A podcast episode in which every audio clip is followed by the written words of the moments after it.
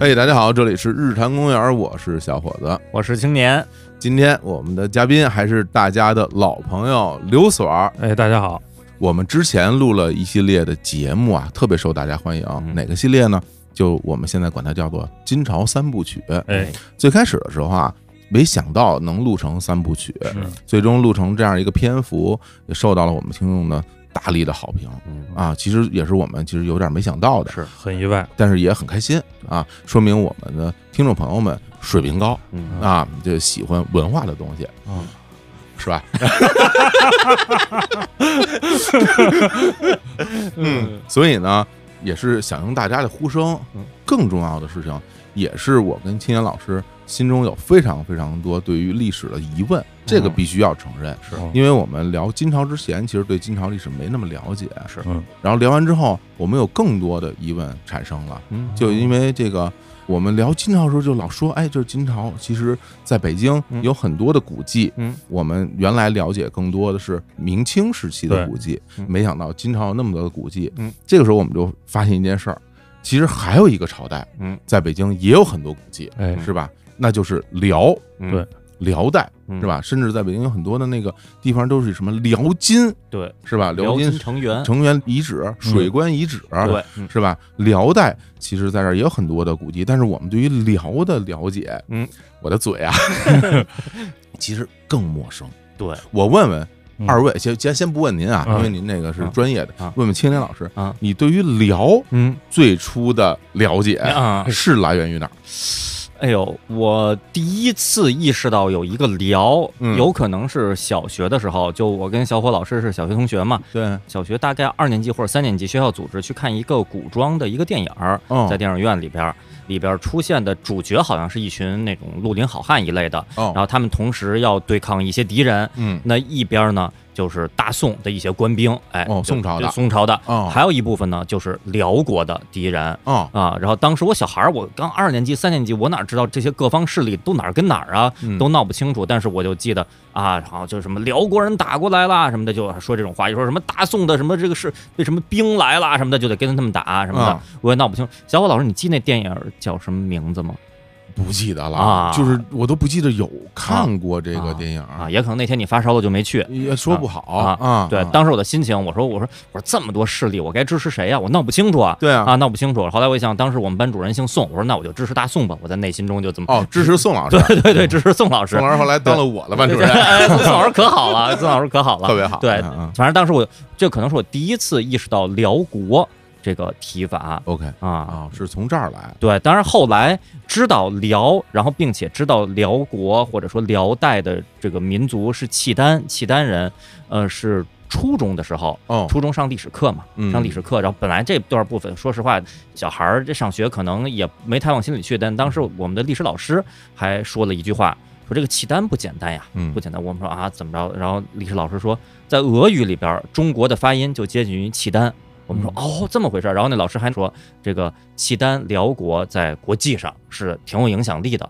哦我说哦，这是这样，，对，这是一个点。然后第三个点，那就是《天龙八部》了，哎呀，萧峰，萧峰辽国啊啊，萧峰、乔峰、乔峰南院大王、对萧远山，什么是这些一系就列的出来啊了，对，，啊然后逐渐的，这时候我已经就高一高二了嘛，嗯，逐渐的就对辽就有了越来越多的认知。然后，但说实话，咱们以往接触的各种历史里边儿，辽不是一个主流去学习的这么一块内容，是但是就是这些名词一次一次在我生活中隔那么三五年出现一次，我就觉得挺疑惑，这到底是是个什么国家、什么朝代？包括咱们的这个称呼啊，主流称呼，我觉得小时候影视剧里边儿老说辽国，嗯，但这些年经常说辽代嗯啊，好像提的也比较多了。对对对，当然了，最近两年我比较好奇，也上网去查很多资料，嗯或者说最近五六年吧，自己获得了很多的知识，但总的说来这块儿还不太系统。 ，OK。那其实要说到我啊最初嗯对于辽国的印象，那就应该是来自于评书嗯， 《嗯杨家将》嘛，哦，哦，杨家将《是杨家将》里边儿是哦辽对有对抗的那就是萧太后嘛，啊，那萧太后就是辽国的太后，哦哦是辽国的辽国太后哦啊。这个就是我、啊对于辽国最初的印象了。嗯当然还有那个武侠小说嘛，刚才嗯田老师说，就是那萧峰啊，哎，南院大王啊，对对对对对契丹人啊，对，就是也是辽国人。嗯其实很多的武侠小说的背景设定啊，基本都是在宋朝。嗯你比如说像这个《射雕英雄传》嗯，嗯《神雕侠侣》，哎，他们的这背景都是在辽灭了以后的南宋，嗯像郭靖、黄蓉，还有小龙女，嗯是吧？也都是在虚构的南宋的人物。嗯，这是说小龙 女，哎哎，我得站出来啊，说两句。哦，李若彤那版演那小龙女是我这个童年偶像，哎，这我知道是吧？这哎秦阳老师肯定知道，哦我那时候买了很多的那个照片儿、剧照，对对对对哦都是珍藏，就哦特别喜欢嗯。而且有一事儿，我稍微说两句啊，嗯特别逗。就这前两天呀，我这看抖音，又看见那个小龙女了，嗯什么意思？就是李若彤嗯，就扮成当年那个小龙女那扮相。嗯哦然后她在提醒这个抖音的用户嗯要关心这个健康，啊，提醒大家呀，放下手机啊，多玩点别的，嗯比如说说一起来吃个美食吧。哦啊，他还给大家做了美食什么这种，或者大家去运动嘛，因为吕晓彤这些年嗯，不是这种运动达人，哎，对对对是吧？对对，，那肌肉那特肌肉特别特别牛，棒特别牛，对说得然后特别好，就我看的我倍儿高兴，就特别美， 姑姑非常哎嗯呀这美，就是别的这个软件儿，就是说让你多用一会儿。这嗯，抖音派这小龙女让你少玩会儿，这小伙子老师不知道能不能克制住啊？说的非常对。嗯，毕竟那个是吧？当年梁总也提到感谢这慕容凤先生，对对对，为什么感谢慕容凤先生？慕容冯，对哦，我原来就是给自己起的一个这个笔名儿笔名儿，哎，哦爱慕的慕，嗯，哦小龙女的龙，都解释了已经。对，爱慕小龙女，啊，对对冯先生，哎啊所以，我真的我内心总是会觉得说，要不然我再玩会 儿，我我多看两眼。嗯但是大家可别学我啊！界王爷，姑姑说了是吧？这个都要多休息，哎是放下手机多休息。包括听我们节目也是啊，大家也也要听听我那个姑姑说的啊，嗯就是娱乐呀、健康啊嗯，都都要平衡。听播客好，你可以站起来溜达着听哎，对，啊，一边走一边一听，边上班一边对吧？你耳机戴时间长了也可以听 一一听， 边上班一边听，摸鱼是吧？ 嗯得嘞得嘞，那咱们继续说，好吧？哎那时候是第一次知道这个辽国是一什么。其实但是吧，小孩儿的时候经常搞混，嗯就是杨家将和这个辽国打仗，和岳飞啊，和这个金兀对术打仗，感觉啊， 差不分多，不大清楚，不知道谁是谁。对，嗯，嗯感觉就是都是一帮人，嗯一边都是咱们这边嗯嗯的，另外一边都是一些啊，脑敌人脑袋上戴着毛球的人。哦，你还能分清毛球呢？我都分不清毛球 哎，反正就是敌主要人。是小人书上画 的都是有长长的带子嘛。嗯嗯，你像什么完颜啊嗯、耶律啊，啊你搞不太清楚谁是谁。啊，对对，这是我最初对于辽代的这么一个印象。嗯所以呢，我就特别期待着啊，就我们这个节目，当然有可能也会录成一个两部曲或者三部曲、八部曲，八部曲，对，听哎呀八部嘛，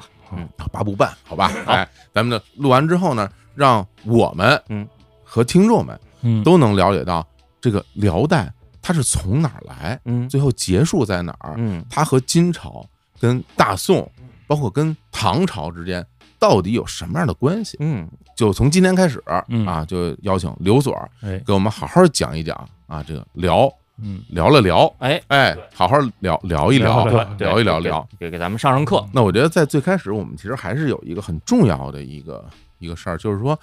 这个辽和这个契丹嗯人出现在我们中国的历史里边，嗯最早是什么时候来哎的？呦，对，对，他们是什么时候出现的其？实就是说契丹哎，两个字嗯最早出现在这个史书的时候嗯，是北魏时期，哦，北南北魏朝啊时期，对，哦，北魏的时早候契丹就已经出现了，大概是公元三八九年的时候哇，，哦真这么早啊？嗯，就是第一个契丹八部，嗯哦然后等于他们是相当于是兴兵来犯，哦，来犯北魏呃对，哦，然后就被北魏一顿棒揍，嗯，就给又打回西拉木伦河，哦，这样，对，然后去休养生息，嗯嗯，然后等他再次出来的时候，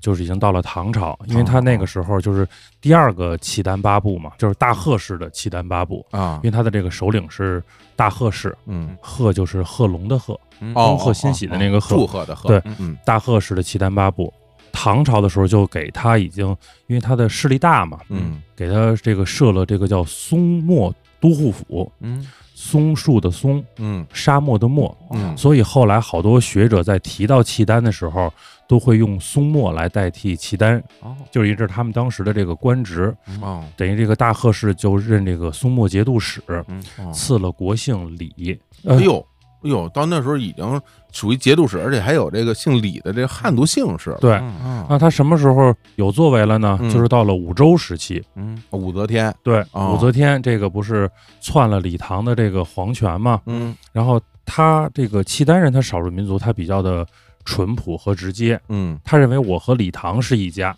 因为我的姓是他赐的，嗯我的官是他给的。那你武周，我对李唐是要尽忠的。抹脸尽忠嗯啊，好好嘞嘞， 我这连连上对了，，我们马上就说到的这 个人，嗯，啊，这历史太巧了，当时啊契丹的这个首领就叫李尽忠。对，他真的叫这种名字呀？我我叫李尽忠，我就要尽 忠。好嘞，人家啊是真的，就是他觉得我跟李唐是有感情的。哦，那你五周现在来了呢，你对我好，嗯，我好好对你；嗯，你对我不好，咱俩这事儿还不定怎么说呢。打一打，啊嗯，打打也不怕嘛，嗯是吧？结果这个武则天呢，就派了一个这个人呢去安抚契丹，因为嗯他也是新主登基嘛，嗯说我安抚你一下，嗯，没安抚好，哎呦，因为这人可能不大看得起这些北方的少数民族，嗯我经常这样，大唐盛世了是吧？嗯虽说现在改姓武了，嗯那他底子在嘛？嗯那这个李进忠就觉得说，那咱得说道说道了，嗯，你对我不好，比划比划吧。嗯，称可汗了，哦就他以前是唐朝的官儿嘛，我是一嗯节度使，啊那我现在开始自称可汗哦那了，就反了呀，对，嗯，叫无上可汗，无上可汗，对，没有上边儿，太牛了哇，嗯，哦就是眼里谁也没有了。哎呀，草原上传承千年的可汗的这个称呼，这是第一次落到了契丹人身上，我哦自称可汗了。哦，就打了起来嗯。这一打，当时这个武则天呢，就派他自己的这个武士的这些直男们打打契丹吧，说比划比划吧，嗯，真不行，打不过呀，打不过。哎呀，这件事儿产生了很大的影响，我们稍微会说一下。嗯，他打不过以后怎么办？第一，派了李唐的旧将，这些人再出来了，说你武家的人不行啊，那还是我们李唐的人上吧。嗯，这一上起了作用。还有就是用了，他召集了在契丹更北边的西族人，嗯，等于是从北往南断后两路，面夹击，两面夹击，嗯，一下就把这个李进忠就给打败了。嗯可以，这件事儿对武则天的影响就在于，他开始反思他这个江山传得下去传不下去。嗯这也就是为什么后来武则天把皇位又让回给李唐的一个很重要的原因。哇，那这改变历史进程了。哎，哦啊，这李进忠不是不是什么，不能这么没礼貌，无上可汗，嗯，哎，就是李进忠吧？李进忠啊，，还就是他哎啊，嗯啊， 对对啊，那等于这是第二次嗯，唐朝时期，唐朝就是中期嘛。嗯，然后等他再出来的时候，就是尧辇氏契丹八部。那么尧辇氏的契丹八部就已经出现在唐朝晚期了。哦那，么从尧辇氏契丹八部，我们就会导出来我们后来说到的辽朝的建立，就很长的一个故事了。嗯哦，等于这样。对，那他什么时候到北京来的？呃，北京说他从幽州变成了辽南京，嗯，是公元九三八年，大概就是到辽太宗时期。哦，幽州，就想起一个很重要的事件啊，嗯就幽云十六州嗯这个事件是吧？哎对，石敬瑭，嗯，嗯，那时候就割给了辽了，辽嗯是吧？那就那时候就出现在北京，嗯所以就一直到现在嗯，我们那个北京城里嗯还有一些辽代时期的建筑，啊嗯非常著名的，咱们钱老师最熟悉的是吧？天宁寺天大宁烟寺囱是是啊是，对不，不是大烟 囱，天宁寺啊塔天，宁寺塔，北京哎成品厂，嗯，嗯哎呀，也也对，啊也不是啊，天宁寺塔，嗯天宁寺塔啊在咱们这个广安门外，广广外广外地区，而且天宁寺塔这个叫八角密檐砖塔，嗯哦是最典型的辽代的砖塔。哦这个塔在北京能看见俩，啊，一个咱们看的天宁寺塔，嗯，还有一个玲珑公园有个玲珑塔。是非常著名，长得特像，啊，对，这玲珑塔好多人有时候拿照片吧，嗯你第一眼看你真分不清楚。嗯玲珑塔是后来照着天宁寺塔修的，是，哦哎啊，就是为了祝寿嘛，嗯啊对对，一模复刻的。嗯嗯但是你你要用点心，嗯你，看边上有没有北京唱片厂，嗯有没有大烟囱，啊，一下就知道谁是真正的天宁寺塔，对对吧对？那大烟囱，嗯，比那特大，大 多了这挺不好拆的啊！对对，，天宁寺塔我还专门去那边游览过一番。那可不，啊我之前知道天宁寺塔，但是我从来没近身过。嗯，我那次去近身以后，其实给我带来挺大震撼的。是吧？对，首先我说说这是一个辽代的塔，因为我嗯离挺远嘛，我也没看，之前看不清楚什么样。走近了一看，我发现，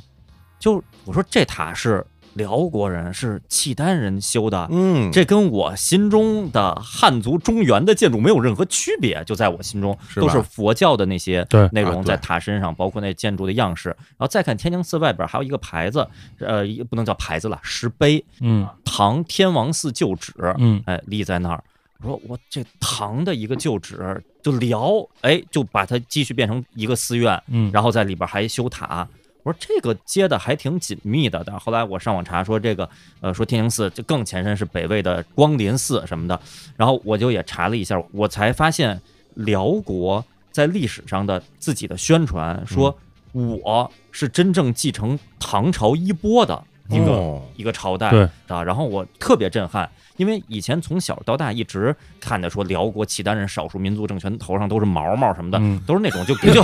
真的就觉得不太一样。包括《天龙八部》一说这个契丹人，就好像是好像是跟咱们传统的这个中华文化好像不太一样似的，但其实人家修那塔天宁寺塔，这跟这我觉得没有太大其区别。实真的是文化认同。对，对然后，因为我觉得就背刺国姓这件事儿，对于他们来说其实是非常重要，对，对吧？你都姓了李了，嗯，对，本身就是唐朝的一部分。是后来唐朝这个乱了，啊是吧？然后他在北方就开始打来打去，嗯那统一了很多地方，他自然而然就会认为我当然是啊哦代表着唐朝的一个新的一个势力，对，我是这么理解的。哎对所以说契丹这个概念，总体上咱就说用最通俗的话来讲，嗯就是咱们自己人，对，嗯就是咱们自己人，不管是契丹这个民族还是辽国，就是自己人，都是自己人不是外人。对吧？然后除此以外，在北京其实还有一些也是对寺庙类的，比如说大家像我们现在录节目是十月份嘛，嗯，那可能是看这个树叶特别好的时候，哎是北吧？京是对，大家可以就是海淀的大觉寺，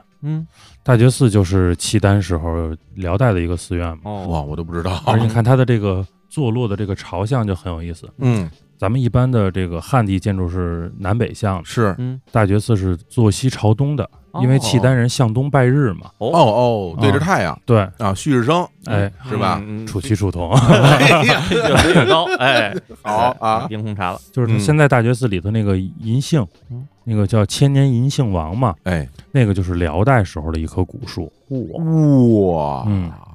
这个树高二十五米，它这个树的这个直径、胸径，他们这个专业的词嗯，是七点五米，天巨大的一棵太牛树。了！就是每年都有照片去拍那个，是吧啊？然后就是一地的落叶，哦啊哦哦，是堪比什么化粪池爆 炸，就是说形容非常粗俗，网上都这么说，对，但是非常美嗯丽。但后来大家发现，哎，今年这照片怎么跟去年的一样啊？ 啊然后有的营销号吧不要 脸，哦，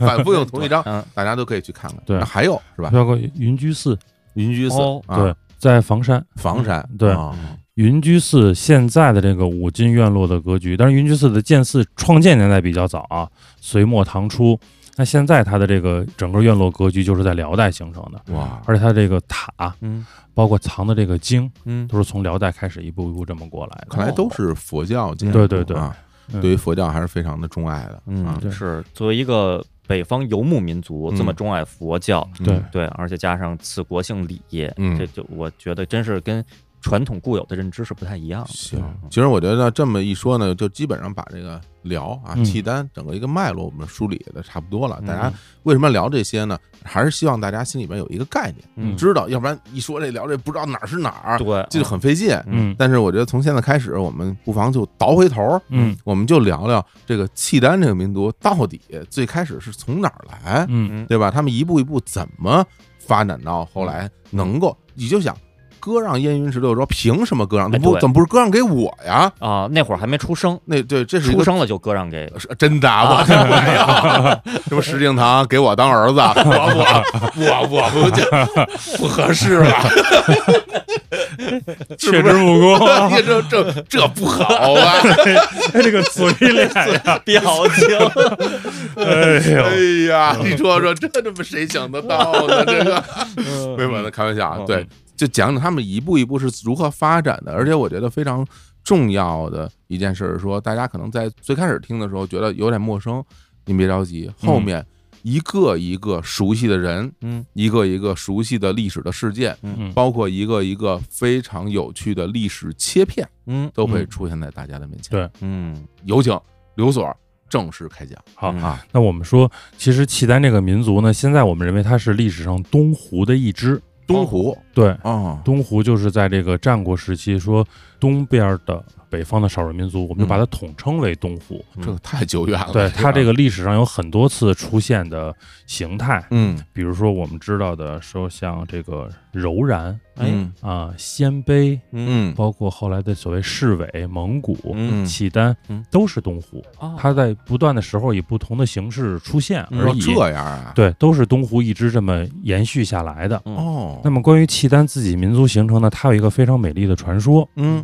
叫白马和青牛的传说。这怎么讲？哎，说在它民族起源的两条河，一个叫土河，现在叫老哈河；嗯，另外一个河呢，现在叫西拉木伦河，当时叫黄水，这跟哪儿啊？在内蒙赤峰。嗯哦，赤峰哎哦，两条河，哎，赤峰双家嘛，对对啊对对对非常著名，是吧哦？呃，什么夹着肉那个，啊，特香，就是一哦呃哦当地名吃。哎这两河流域，对啊， 伊拉克，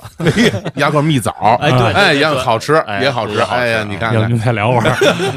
嗯，啊，就是加的这个山呢，叫木叶山。木叶相传是一个骑着白马的仙人，是一个男子，嗯，和一个坐着青牛车的这个女仙人，哦，俩人在木叶山下相遇，嗯，然后相爱，嘿，生下了这个孩子，嗯，呃生了八个孩子，就发展成后来我们刚才说到的契丹八部嘛。嗯，哦，所以后来的契丹人就把这个白马仙人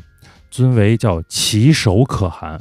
哦，没俩字儿，骑手就是起骑起开始骑手嗯哦，第一个。嗯最开始对骑手啊，这个青牛这个仙人呢，叫骑手可敦，哦，可敦什么意思？可敦其实就是这个王后的意思。哦，所以这个后来的整个北方少数民族，可汗和可敦是皇帝和皇后。嗯，这样，在木叶山，他们要祭祀，他有重大的政治活动啊、嗯军事活动的时候呢，要同时祭祀旗手可汗跟可敦。嗯祭祀的方法就是杀白马、青牛哦去祭祀。哦，是这么来的呀？对，哦，哦，所以大家会看到的是，它跟我们汉族这个传统不大一样的是，我们一般都会祭这个男性的这个先祖，嗯，对吧？我比如我们祭炎帝、嗯黄帝，嗯然后对三皇五帝，这些都是男性的。是但是契丹是男性先祖和女性先祖同时祭祀的，嗯看人家这个觉悟，就是非他常先进，在契丹的这个民族文化概念里，嗯他对男女平等这件事，在当时他认为是一样的。嗯，我们这几期会聊这个辽代嘛，嗯我们会发现他的太后，包括嗯我们小时候看这个啊，萧太后，萧太后是对吧？嗯啊，所以就在契丹那个历史上，太后跟皇帝都在发挥着它的作用，它没有这个像汉帝的这种皇帝跟皇后那么大的区别。嗯嗯嗯其实契丹一直从它这个民族起源开始，到它后来不断的出现在历史舞台上的时候，每一个阶段出现都是以这个契丹八部的形式出现的。有了骑手可汗跟可敦以后，它在不断往后发展嘛，根据它的传说就产生了它的第一代叫骷髅可汗，是音译还是就是骷髅？就是咱们说的骷髅，骷髅架的这个 骷髅。火太火威火风达克那个火骷达髅，对对对对， 骷髅王的骷太髅威风了吧？对这个啊就是一具白骨，啊然后披着个斗篷，啊嗯每天在帐篷里也不出来。啊，哦，就是一旦说这个部落里头有事儿的时候，大家开始祭祀，祭祀完了，这个骷髅可汗就化成人形啊，出来，就帮大家解决各种部落的问题。嗯，哇解决完以后，哗，变成骷髅又回去了。哦这这听着是有点像神话，啊对啊，这就是神话传说嘛。嗯然后，相传是有一个年轻的小伙子，啊 哎，一个年轻小伙子子啊，就坐这儿琢磨这事儿，说这可汗平时我也见不着，啊，他出来的时候那么多人我也看不着，说我非进帐篷看看这可汗长什么样。嗯，呱唧一掀一看啊，可汗化作一朵青烟飞走了，哦这就是第一代骷髅可汗。然后第二代呢，叫做这个猪头可汗，不太不太尊重，是啊是《忍者神龟》里 边牛头中面那就个很像那个啊，哦，这怎么全是这一系 列的动画片的人物啊？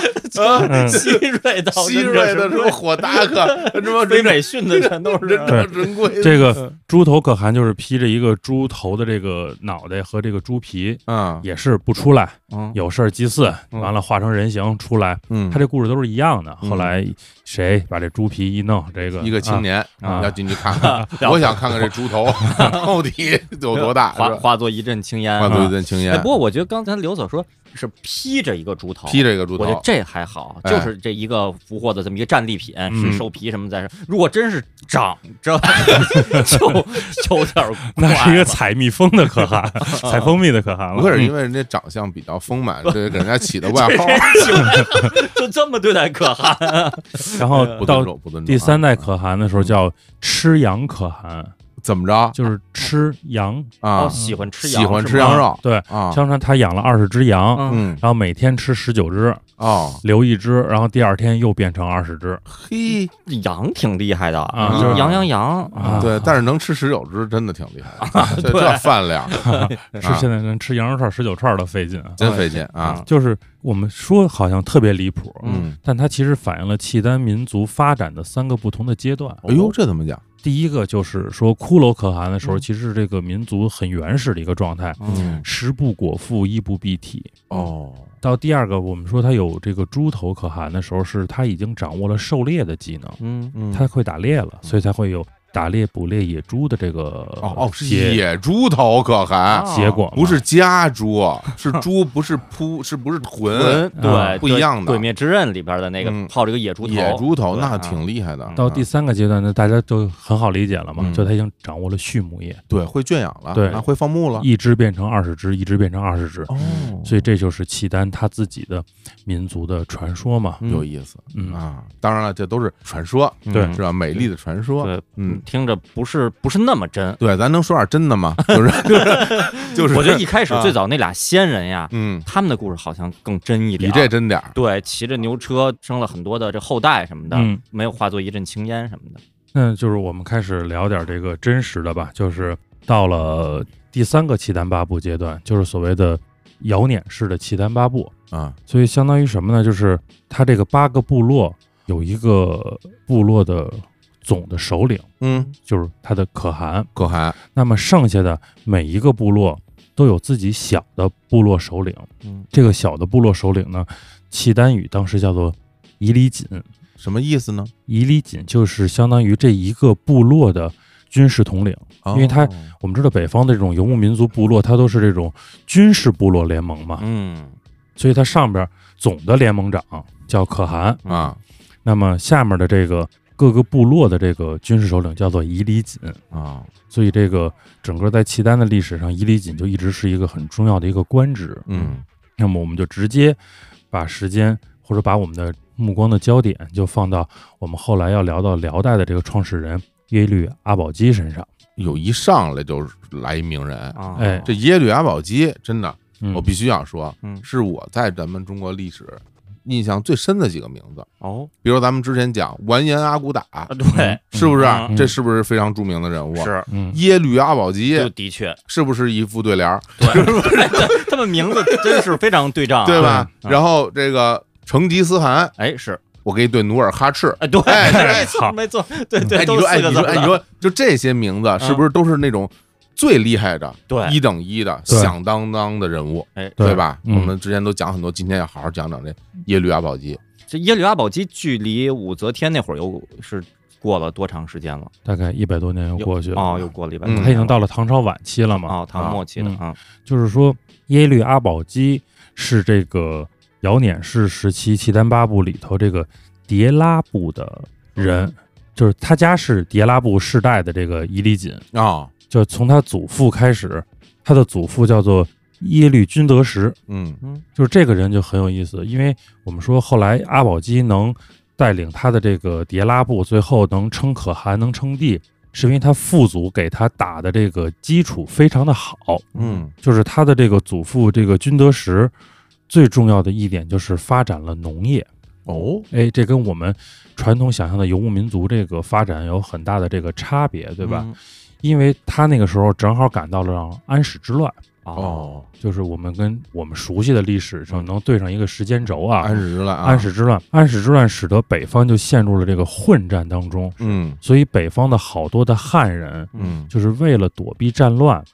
有南迁的，就有北上的，啊，还有往北跑的，。对，就越过长城跑出去。钱老师问你，你愿意往南跑往北跑啊？南吧，对吧？嗯暖和一点儿，啊暖和点啊儿，啊，虽然冬天没暖气，那也暖和一对，点儿。而且一往北跑，北方那游牧民族， 看着就感觉非常可怕对呀。啊嗯，脸上挂着好多对，球球。果果然有人真的愿意往对北跑。一是它当时的占land 面积比较大，它往南其实当时的南方也没有发展的那么好，因为我们是用现在人的眼光去嗯看，觉着我往南是吧，包邮区这哎个是多发展，但当时南方也没有发展的那么好，是哦也是，这是第一。第二，那个时候的契丹部相对来说稳定一些，哦，而且他对他们其实是一种很包容的一个状态，就你哦来我就把你设立一个管辖范围内，嗯那你们就在这儿种地。哦，嗯所以契丹人当时有一个特殊的机构，就叫做这个呃头下。哦，哪几个字？因为我们都是音译过来的，嗯所以写法有两种，一个写的是头部的头，嗯，嗯然后上下的下，还有写这个投降的投的。嗯这个头下是什么呢？就是专门让这些汉人在这里头去生活、去种地的这么一个机构，哦，所以它叫头下军州。州就是这个州府县的这个州，嗯，它相当于是专门为汉人成立的这么一个组织。哦管理机构，你们就在这里头种地呀，嗯从事你的汉族生产呀。哦，同时，他派这个僧侣嗯来给他们进行这个宗教的这个传播呀，嗯其实就是说白了，心灵的这个慰藉嘛，嗯啊是吧？就让你别别想别的，嗯更好的这个牧民，嗯，这个周牧的牧嗯，啊、就是去管理他们，明白麻痹思想，同时让他们在这儿配对儿结婚、生孩子，哦，不断的繁衍，那通婚吗？和这个不同，哦哦不通婚嗯，哦，就其实，在契丹人的眼里头，说我只是给你一个相对宽容的环境，嗯可以生活。啊，这赶上什么当年的闯关东了，这是嗯 哦，对吧对这对是对对生活不下去了，对然后咱就换地儿呗，对啊，啊然后建了一个这个高新产业园儿。啊，对，什么经济开发区，然后大家一些高科技人才哦在这儿安家乐业的，契丹中关村产业孵化园，对，是这意 思，孵孵化器西啊，啊西北吧，对对，孵孵化孵化 啊，对，这太西北了，这个地儿啊，好，呃，这是他祖父，嗯等于是奠定了农业的基础。嗯到他父亲这个叫做耶律撒拉，嗯嗯这个撒是这个撒拉撒哈拉的这个撒，啊，拉是那个迭拉部的这个拉，嗯，这这名字很怪啊。仨来了，嗯，耶律撒拉健康，是发展了手工业，就是他的这个迭拉部学会了冶铁，哦这个很重要，他可以打造武器了。哦，这也是跟那个汉族的这对个，因为他他有这个基础在嘛，明白，所以使在这个尧撵氏的时期呢，迭拉部耶律氏就迅速的发展壮大起来，以至于到了这个耶律阿保机的伯父叫耶律士鲁，嗯，这个人做到了一个叫做愉悦的这个官职上。嗯哦，因为我们刚才不是介绍过，它上面有可汗，下面有伊犁锦，对其实它就是这两层管理机构。嗯对，那么愉悦是个什么概念呢？愉悦就是仅次于可汗的一个不常出现的官职，翻译成汉语叫“总之军国事哦，”。那个时候，可汗的这个权力已经衰弱到了一个很微的一个位置上，哦等，于他们这个耶律氏已经是掌握了整个契丹大的这个政权在。明白了，嗯幕府将军嘛，哦，哎你想想看，对那嗯天皇没有本事了，哎那可汗势力没那么大了嗯，那底下都是伊犁锦，那都是各个大名，那上头是幕府将军嘛，啊，对，是不是对对对，就是这个意思啊。嗯，嗯不过我这儿有一个疑问，嗯，就是这唐朝赐他们李姓这事儿，到现在是不是就这会儿就不太提了呀？，对，已经过去了嘛。过去了啊，因为之前那个大贺氏的那个八部已经被打趴下了嘛。哦，哦，然后那之后就不再要对李姓了。我们说他又是契丹八部，嗯但是他只是说还是这些人，我嗯们重新自己再组织组织，再分成八个部落。啊，但这八个部落跟上一个八个部落已经对不上了，哦，它不是一直是这八个部哦落哦哦啊，原来如此。对，它只是以以这个数字形式出现而已。哦，这么回事儿啊，对，啊。不过刚刚听刚这一段讲，你发现了，就是这两个东西代表两个特别重要的东西。嗯你说发展农业，你就有军粮；哎，你发展手工业、嗯冶铁，嗯你就有武器。嗯，，有粮有武器，对，这东西攥在手里边啊儿，厉害不，不 打都对都都都可惜了对的，对， 是不是？对啊，然后我们说，这时候我们要隆重介绍我们的嗯主角耶律阿保机，啊阿保机，嗯，跟每一个创建朝代的这个创始人一样，出生的时候啊有了异象哎呦啊，据说这个帐篷内充满着霞光嗯啊，，室内室外分外的清香哎，嗯啊。啊安澜阿保机出生了，啊，他出生的时候就有这个三岁孩童大小，就是生下来就特别大，哦，嗯哦，啊，这当然这都是传说啊，我们只按照传说这么说三岁孩童一般能有一米嗯啊。啊，大家想想看啊啊，，阿宝鸡他妈不嗯容易。 哎，三基本上一米啊，其实我觉得吧，说了这么多传说，大家信不信呢？嗯信，啊，对，信者得爱。哦，就你信这事儿，你这个历史故事听着才有意思。哎对有对有你趣，对你不能特较真儿，你对说对这对不可能，这不科学，那肯定不科学，对吧？？那句话怎么讲？真有趣 儿，哎还是哎有意思，然后说这个阿宝鸡呢，等于是出生就会爬，啊哦，三个月就会走，哎呦然后就反正各种的天赋异禀吧。太厉害了，但有一个很奇怪的事儿，就是因为当时还是有很多的部落的内部的争斗，嗯，所以耶律阿保机的奶奶嗯，对外不宣称有这个孩子。哦，哦，没有公开，对，哦，哎你这没有公开说的，好像耶律阿保机这个出身 就啊没有公开啊啊啊，就是啊一直在帐篷里养着他，哦，哦，直到他已经长大了，才对外说这个，这就是我们耶律氏的这个下嗯一代 下一代耶律阿保机。啊，那宣布的时候，这时候耶律阿保机出过这帐篷吗？他反正他书上写的就是没出过，没出过，啊所以一打开帐篷，晃眼。有我了，对，因为室内室外光线不一样啊。对， 说就是你这种人啊哎是吧？就肯定偷偷摸信摸者得得爱。出去溜达溜达，啊，然后弄得蓬头垢面呢啊，嗯穿的破衣拉撒的啊，你看不出来是这个那那是没问题，对吧对，嗯最后长大了，最后隆重登场啊，个这可以对吧啊？是吧？这很多明星也是这么干嘛，啊这孩子都很大了认一下，是马拉多纳那些孩子认识都十好几了，哎，那对，差不多对，对嗯，那么他刚开始出来就是登上政治舞台的时候，嗯，当时这个尧捻氏的可汗呢叫做恒德锦，太狠了， 这这 是狠的 人，是是，这个名字就我我觉得整个聊这几期这嘴都特费劲， 啊嗯，他这名字也费劲。这人叫恒德锦，啊嗯，的怎么写呀？哪几个字呀？他这个我 们那是音译写不写无所谓哦， 写对写写成这都无所谓哪个恒德锦都行，嗯啊反正他叫恒德锦。狠的劲，嗯嗯他最早呢任这个恒德锦的这个叫什么呢？叫达马月里沙，哎呦他的这当时这个官职啊。哦是官职啊，，对，他是恒德锦的达马月里沙，在谁家是练了好多遍。谁是谁谁是狠的劲的打马月里耶律阿保机啊？最初任恒德锦的达马月里沙，天哪，小伙子这老师说一 遍，都这个耶律阿保机认这个恨的你的打马月里沙，大妈月里沙，啊，没说成关月 亚里沙就不关错月亮里下，哎啊呀，大妈月里真沙，真乱，什就么是意思？护卫官护卫官对啊，统领护卫军，你直说护卫官不管你，你跟这儿费半天劲，最后就说这显着是吧？哎，有想一有千八文准，想一千八准。刚刚才刘总不是说吗？说这年练半 天，练半天咱就 得说嗯必，须得说，是吧？在家准备东西就准备这个，就是。绕口令儿好好啊。好，嗯说啊，就是他任那个护卫官的时候嗯，就已经开始战功卓著了。哦他带着这个护卫队啊，伐河东，嗯，我们现在的山西的西南部，哦，呃，伐北伐代州，嗯代州就是现在的山西北部，嗯然后攻九郡，嗯，就当时就已经非常能打了，嗯，然后慢慢的从这个打马月里沙就晋升为了这个伊犁锦，嗯，同时他还有一个他的好的帮手是他的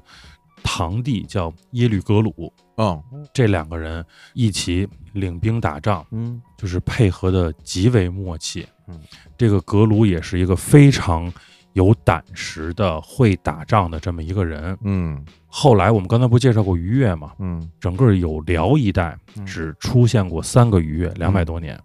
这么耶律格鲁就是第一代于越。嗯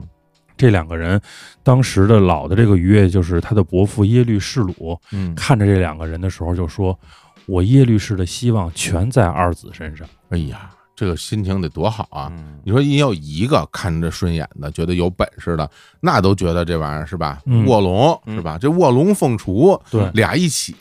对那得多厉害！齐，哎呀，嗯这好嗯家好伙，嘞思风思雨，阳阳金标。哎呀别老说这些东西了，太奇怪 哎，了。这这这时候他们是在跟谁打？对啊，打来打去跟谁”打？他的小的部落也打周边呀。哦，对对对对对，他们这些那个部落之间其实是有战斗的。对，而且它不仅仅是部落冲突，你想当时这个等于到唐代末期的时候，北方这些哦藩镇也都乱了对，嘛，特别乱，所以对他也不断的去南下呀，啊去你看他都打到山西了嘛，嗯从内是蒙，这个就是我们熟悉的，是不是都快到五代十国时期了？已经快到五代十国了啊啊。那会儿就更乱那了。乱的不成样，对打成一锅粥。对对啊只有这个五胡乱华时期，我觉得能拼，啊，就那也是太乱那了。是中国北方最乱的一最个时乱的代时了候，对，啊嗯，太乱了然后到后来耶律氏鲁死了以后呢，嗯这个耶律阿保机就生了逾越，嗯，他成了对呃然后幕我们府就将军了。对，嗯我们就简单的捋下来嘛。嗯然后等到这个恒德锦死的时候，史书记载嗯恒德锦留下遗言嗯，可汗的位置要交给耶律阿保机。嘿大家听这话啊，史书记载啊，那那是是吧嗯就是这么回事儿啊。啊然 后据说当时这个耶律阿保机还不想当，哦，推推啊推对，说因为这个部落的这个首领只能是人家尧辇氏出，嗯，我耶律氏就不能出哎呀，啊，不合适。嗯啊，这这这想必是这么说的。啊对，嗯说这这怎么 好意思呢？这个是不这是么熟啊是不是这种语气啊？这这怎么好意思呢嗯？啊，然后这个耶律格鲁就一再的劝，就该是您啊，嗯不行不呃行，嗯真得是您嗯真真的啊啊。最后，然后开始说，那好吧，嗯他就正式作为可汗。嗯那么历史上就把这个耶律阿保机正式称汗的那一年，嗯我们现在就认为是辽建立的那一年，也就是我们说的公元九百零七年，哦哦，辽从这个时候开始算。嗯但其实当时他还只是可汗，那所以这种算法是不是有点怎么讲？嗯因为就是你称可汗，嗯，他还是一个部落首领，对他只是部落联盟的首对，领等。于跟这个辽这个概念，这个概还没念转好换像是有点有点区别的。对，所以以这个事儿就是大家实际看说，如果按这个说法来说，嗯，那么辽是多少年？嗯对那如果他九年以后才称帝，哦，就是他哦，当了九年可汗才当皇帝，嗯嗯正式称帝，那么这个时候辽应该是多少年？大家哦要，我觉得我们在认真的看的时候，还是应该有一个区分的。哦，哦，我觉得其实还是应该我按觉得称称帝来合说适吧？对，那之对前这个可能就只能是《腓特烈》里边那个大选侯的那个状态了， 就是这哥们儿又来了，对对啊，大选侯的时候还不是普鲁士呢，是吧？对然后这对肥流练这个知识啊，自己每天在头脑里边儿这个复习无数遍，越来越熟。这在所有的地方，但凡能够 对我我我录这几期，我都对这哥们儿都已经有了解了。对对是啊十个哥们儿啊。那咱们讲讲，就是说，如果说按照他称帝开始算嗯嗯，然后一直到咱们这个所谓辽代的嗯结束，嗯，一共是多少年？呃如果从九零七年算的话，是嗯二百一十八年。嗯，嗯那如果从九百一十六年，就是阿保机称帝开始算的话，嗯那就是二百零九年。嗯哦，两百多年。嗯，共传位九帝，哦，九个皇帝，嗯两百多年。哇，那其实很少哎，对嗯很少，两百多年九皇帝真不多嗯啊。他的政权其实很稳定。那其实有一件事儿，我们得问问，嗯你称汗了，嗯，嗯，然后后九年之后称帝了，嗯，那中间这九年义务教育，磨蹭什么呢啊？是啊吧？为什么不赶紧是吧对？称帝呢？侯总这问题问的特别好，嗯，就是我们知道他这个北方少数民族都是这个军事联盟，对，那么他是特别是契丹人，他的这个部落首领是三年一改选，哦哦，他举行一个反柴礼，就是烧一堆柴火向天一祷告，说我们这次选谁了。嗯以前在尧辇氏的时候，就是一直是尧辇氏家里人出，嗯，但不见得都是这一个人。嗯那么到阿保机的时候，因为他个人魅力太强了，他嗯能力又强，又有这个格鲁在，嗯所以呢，大家就一直推着，就是他一直在做这个可汗。哦嗯那他这几个弟弟心里头，因为格鲁是他的堂弟嘛，嗯嗯他有几个亲兄弟，心里头就不高兴啊了，说好不容易我们把尧辇氏轰下去了，嗯我们耶律氏上来了，啊不能老是你，哦啊，这皇帝轮流坐，咱家自己人都得坐一坐。哎，也是，之前那些什么那个他们什么是尧辇，尧，辇氏他，们不也是来回换吗？哎啊对哦对，所以到他这儿呢，这几个弟弟就开始说，那我们得反了。哦嗯，你你不够意思，嗯你让兄弟们都过过瘾，是吧？啊，所以在这个公元九百一十一年，第一次朱棣叛乱，哦，哦这个历史事件就叫做朱棣叛乱。哦他几个有出息的弟弟耶律剌葛、嗯耶律迭喇、耶律银底石、嗯耶律安端嗯，就这几个人。他这第一次叛乱的时候呢，就是说，我们就直接啊，自己举行反柴礼，我们自己举行仪式自个儿烧火，啊，哎自己烧火，然后呢，拉他过来，嗯给他一绑，拉他过来，我这边一烧，烧完了，这事儿就成了。 ，OK，嗯这个银底石的老婆觉得这事儿不对，嗯说你们这么干，这个成功的这个几率太低了，因为阿保机那么强的人，嗯他又有这个耶律格鲁在，嗯这等于是强强联合，你们这群乌合之众干不过，嗯所以呢，这个银底石的老婆呢就把这事儿给点了，嗯这事儿还没成呢，啊阿保机自己就把火一烧啊我接着来，哦，我比你烧得快是吧？对好嘞，然后呢，就是我们想象这个情况，说你的这些弟弟要造反，啊是不是应该就清君侧了？那一般来说肯定啊，是。对对吧吧？肯定第二天就直接就全都那什么了，对，对给你烧个符，啊对然后那你啊你喝嗯喝了以后，这就该干了。砍瓜切菜了嗯啊，，对，那么阿保机没有，嗯阿保机跟他们说：“你们是我兄弟啊，说我们这个民族啊，我们这个契丹呀、刚开始走向正轨，嗯我需要你们，哦，咱们好好来，好好过日子，别跟我折腾这事儿。嗯，这事儿记住啊，我不惩罚你们，嗯你们要虚心的这个悔改。嗯，那这弟弟们肯定嘴上说是是是，心里想呸呸呸。哎呀，哦，第二年就又反了。又来，第二年怎么反的呢？就是这个耶律阿保机呢打仗，嗯打仗的时候呢，就让他这个弟弟这个耶律拉葛呀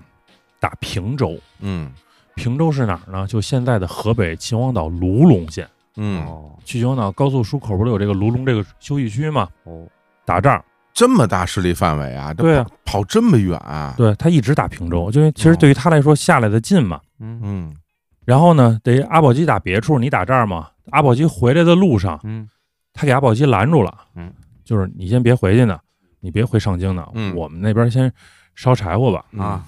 结果阿保机说那不，那我就不回上京烧了，嗯啊，我跟哪儿不是烧啊？阿保机点把火又烧 了，哎呀，我觉得这个实在是太妙了，这个嗯，这这很方便。哎，你别说，人家这烧柴火这招可能就是想的很周全，嗯对对吧？你要是像什么登泰山，哎你还专门跑泰山去是，就很麻烦。其实他应该是要到这个牧野山拜拜这个奇手可汗、奇手可敦，那老姑母俩不还在那山上呢吗？哦，是对是是吧啊？不不管那个了，成大事不拘小节，嗯我烧了，反正真好，就是我了。啊，那么这几个弟弟一看，说这事儿又完了，哦，这几个弟弟也认他这挺招儿，实在的。对对哎，哎说烧那有，你看，真没说 啊什么你没回这个木叶山这事儿不合规因什么的，为他自己知道他这个实力差的也确实太远。啊明白哦？嗯说那行，我们又认错，嗯，又原谅。第二次驻地叛乱，哎呦，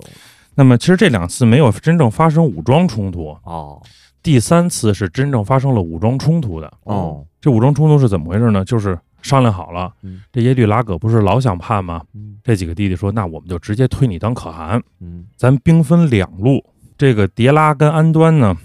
劫持阿保机，嗯我们先给他捆了。哦这银底石呢，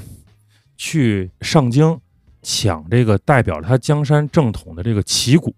就我端他老巢。哦一波弟弟抢人，一波弟弟端老巢。嗯结果呢，这个耶律阿保机的这老婆嗯树绿萍后面是一个很重要的人物，啊，在家呢，直接带着人就跟这几个弟弟就打起来了。哦，这女的能上阵呀，哦这真个厉害啊，游牧民族他们很厉害。嗯树绿萍奋力抵抗，但是你打不过这些人嗯，东西等于也被这个耶律拉哥给抢走了，嗯这旗鼓就给抢走了。耶律阿保机就北上就开始追，他得要这旗鼓，因为这代表着他的正统地位嘛。嗯追着追着追着追，这个耶律拉哥就咱简单说啊，打不过旗鼓就扔了。哦我不要了，说你把我放了吧，你把我饶了吧，我我我不要这东西了。啊嗯结果这阿保机呢就说他有罪是肯定的，嗯他随从的这些人嗯是我契丹的战斗力，嗯我不能全杀了，哦我给他围起来，嗯围起来，围不了多长时间，他们就想家了。嗯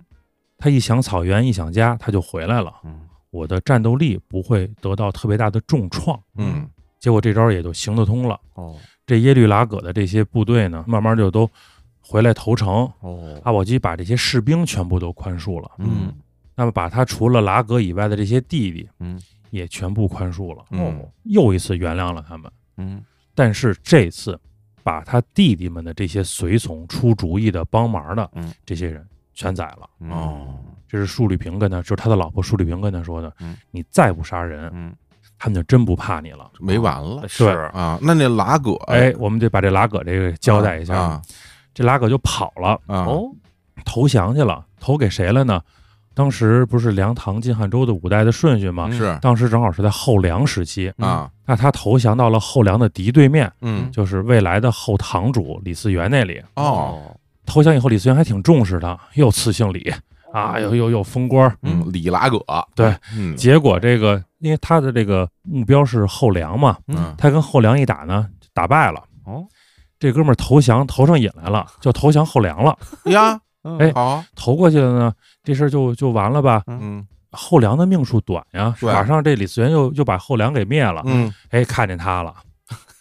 说哎，你在这儿蹲着呢，是吧嗯？你先背叛你哥，嗯你又背叛我，嗯这回给你逮着了，横竖不能饶你了。嘿，他死在李嗣源手里了。哦，你看，本来人家还想再投降呢，啊，嗯没给人机会。嗯，你要不杀人家，人家再投给那个后唐，是呃吧就是来回跳，对嗯对吧？对等最后后唐被灭的时候，再对对，投降大尊。所以就是说，经过这么多年，三次凭这个朱棣叛乱，嗯就彻底使他的迭拉部嗯稳定了。嗯那我们说契丹还有七个部呢，对吧？嗯我们说契丹八部，对对对他是部落首领，他自己的迭拉部彻底稳定了，再也没有人去想再跟他去烧柴火了，去内部斗争了。嗯，其他七个部落心里也有气，哦，说你这越来越强大，然后你还老是你一人儿，嗯慢慢的这事儿都变味儿了嘛，哦全是你的事儿了。七个部落联合跟他要反了，哦，他当时一下打七个，他也确实费劲。是啊，他说这样吧，我也当了那么多年可汗了，我不当了，啊让给你们了，哦，我回老家行不行？嗯我回我自己那个上京灵皇府，我回嗯我那个地儿，当时还不叫灵皇府呢啊，嗯我回我那个老家，回老家了。大家还记得吧？我们说他那儿种田、嗯，冶铁，对他有盐田，嗯嗯他就回去了。他出盐，嗯其他的那些器部了还都是游牧民族，他需要盐。嗯他说：“那我就给你们提供盐啊，啊，不挺好的吗嗯？”说：“那大家需要盐吗？你找我来吧，嗯我们在一起开一大 party。嗯，我已经卸任了，杀下羊，撒撒盐，咱吃个饭，嗯真不错嗯啊！”这七个部落的人大大咧咧就来了，啊，吃的差不多，刀斧手一出，直接砍死。哇你看这一下狠起来了，对，嗯说宽容宽容，说狠狠嗯是吧？这非常的决断盐田之变，哦历史上这叫盐田之变嗯，等于这一下，契丹八部彻底统一，嗯，哦，阿保机称帝哦建国嗯。这个时候的国可不是辽啊，呦，嗯哦建国叫契丹。哦，，就叫契丹对嗯啊，这个契丹这个辽啊是特别有意思，它不断的这个朝代的名字在变，嗯它一会儿叫契丹，嗯一会儿叫辽。嗯哦，那我们说，其实它反映了一个什么状态？辽是它的对外的政治概念，嗯契丹是它的民族概念。嗯这一任皇帝是更接受他的民族心理，嗯还是他的这个政治心理？哦辽是什么意思呢？就是宾铁，哦，是个音译词汇是吗？对，它发音是辽，哦，就是它在契丹语言里头嗯是宾铁的意思。嗯哦哎，知识点啊，啊，这就是为什么完颜阿骨打建国号的时候要叫金，就是克你的铁。哦，哎呦，哟这样啊，对，哎呦，哦，等于说他这个辽意思就是坚硬如钢铁，是吧？铁铁一样的国度嗯啊哦，所以他称帝建契丹，嗯公元九百一十六年嗯，建上金灵皇府。哎，这事儿就非常有意思。嗯，你看啊，一般来说，嗯，像这种游牧民族啊，比如他统一了一个大部落以后，就是到可汗这块儿就差不多了，嗯就不再说什么称帝了。嗯，而且哪怕统一之后，人家该游牧也游牧，哎是嗯，就他这个就特别不一样。他建了一个城，嗯我还看了一些资料啊，嗯据说这城可特别大呀，哎，真的，说比故宫还要大哦啊，是一个巨大的。现在对还有一些在内蒙还有一些遗址哈，对，上金啊，灵王府在这个内蒙赤峰林东嘛，嗯，然后它等于是分了南北两座城，哦，北城叫皇城，嗯，南城叫汉城。嗯哇，就是，所以后来契丹的那个南北院，就根据它的这个皇城的分布就能看出来。嗯我们在聊金中都的时候不是聊过吗？嗯去考古的时候，它的北城全部是帐篷的那个桩的那个痕迹，南城就有夯土，嗯哦，所以它那个时候就是他的贵族契丹贵族住北城，嗯，然后他的这个当时的汉族的这些人住在南城，你看贵族主住张帐北城篷，对，，嗯哎要不然现在就流行住帐篷，哎，真是一哎到长假的时候，对大家开都着车去野营、对啊住帐篷，这都是效仿契丹啊，嗯的这种习贵俗族生，活贵族生活嗯是 吧？你看看，这就这找着传承，出处了哎，对吧？对生拔高呗，对啊，嗯点个火，这都是仪式，吧你是烧柴吗？对对嗯，半然后半道上他烧柴，他建国嘛，他等于是相当于定法律、嗯颁布官爵，嗯，然后南北院的这个制度的雏形建立起来这，所谓南园大王，对对对啊萧峰什么的，然后啊，创这个契丹大字，嗯，哦，有有文字了，对，就是参照汉文创的契丹大字。嗯哦然后后来，因为他还是就是他们都有一个问题，就是他都是这种拼音语言嘛，嗯嗯所以又结合着回鹘文创的契丹小字，嗯，哦，就是因为我们的这个汉字对着这种他们这个语言体系会很别扭，因为嗯它这个发音对不上，嗯，所以他就再创的小字嘛，哦，这么一个过程。然后他自称天皇帝，哦，契丹人这个向东拜日嗯，尊敬天嘛，他叫天皇帝。嗯我们刚才说到的述律平，嗯，就他的这个皇后，嗯，叫帝皇后，哦，还天对地哎，嗯啊，然后他还是按照三纲五常的这个思想来，嗯他的长子嗯叫耶律倍，嗯就是一倍数、两倍数、几倍的那个倍，嗯，耶律倍叫人皇王，哇，天地人三才，哎呦，这个其实跟汉，非对常对啊因为啊汉因为文化因为这个阿保机就是像您说的，他为什么会称帝，嗯是因为他那时候已经有了汉臣，嗯嗯我感觉就他那会儿治理着、管着的那块地儿，有不少的汉民、汉臣。嗯，其实潜移默化，他被影响了。对，他跟别的其他的那些游牧民族、可汗呀什么的已经不一样了。而且我觉得很重要的，在我我自己的推嗯断啊，就比如说他最终能够有这样的军事实力，嗯去打下这样的一片地儿，嗯是吧？成为这样的一个建国这么一个皇帝，其实你看他得来的那些东西，都跟汉人有非常大的关系。嗯，对先进的生产技术，对对吧？先进的这个所谓的当时的这种科学水平，对，中关村产业园嘛，对产业园儿、孵化基地，最你看弄出来这些铁呀，嗯那然后包括它有盐地呀，然后还有这个种植，嗯所有这些东西，他肯定觉得这东西是先进的对，这是好的，嗯，自己用得上。对，对，嗯嗯所以就是这也是契丹或者说辽，嗯它跟我们其他聊到的这些少数民族政权有很大差别的原因，嗯它上来就特别好的处理了它跟汉族和汉族文化之间的关系，嗯嗯，他也的确是赶上了一个特殊时期，嗯，因为对其他少数民族政权，他最终能够接受汉化，他真得到中原来，哎，对，他得过来，嗯过来之后，他占了一片地儿，嗯，然后这儿本来就有汉人， 哎，本来就有汉人住的这种城，嗯这城他也占了，哎所以他就汉化了。哎，对，他这边呢不是，是人家跑过去了， 对对对对吧？对人先过来了，嗯人来也一样，对人来啊也行，对对，它要投下军，州嘛。对吧？我觉得嗯这个对其实是他们最特殊的一点，有意思。嗯，嗯有意思，这个时候我们就可以说一下，因为这个时候辽这个国家已经正式走上历史舞台了嘛。是嗯辽的疆域在鼎盛时期到底有多大？多我大觉得？这个时候可以给大家介绍一下，好，嗯东到日本海，嗯 哇，上上来就直接到日本海了啊！西到阿尔泰山，嗯北到额尔古纳河和外兴安岭，嗯，哇，南到河北中部的白沟。白沟哎，就是那个小商品集散地哎哎，啊，卖假手枪、，香包玩具手枪哎啊，对实际上而且这个白沟啊，是辽、宋嗯，这两百年特别重要的一个边界。哦，真的啊，这个元代的时候啊，有一个人叫曹伯钧，嗯，他还专门写了一首诗叫《过白沟河》，哦，说的就是“久听人间说白沟，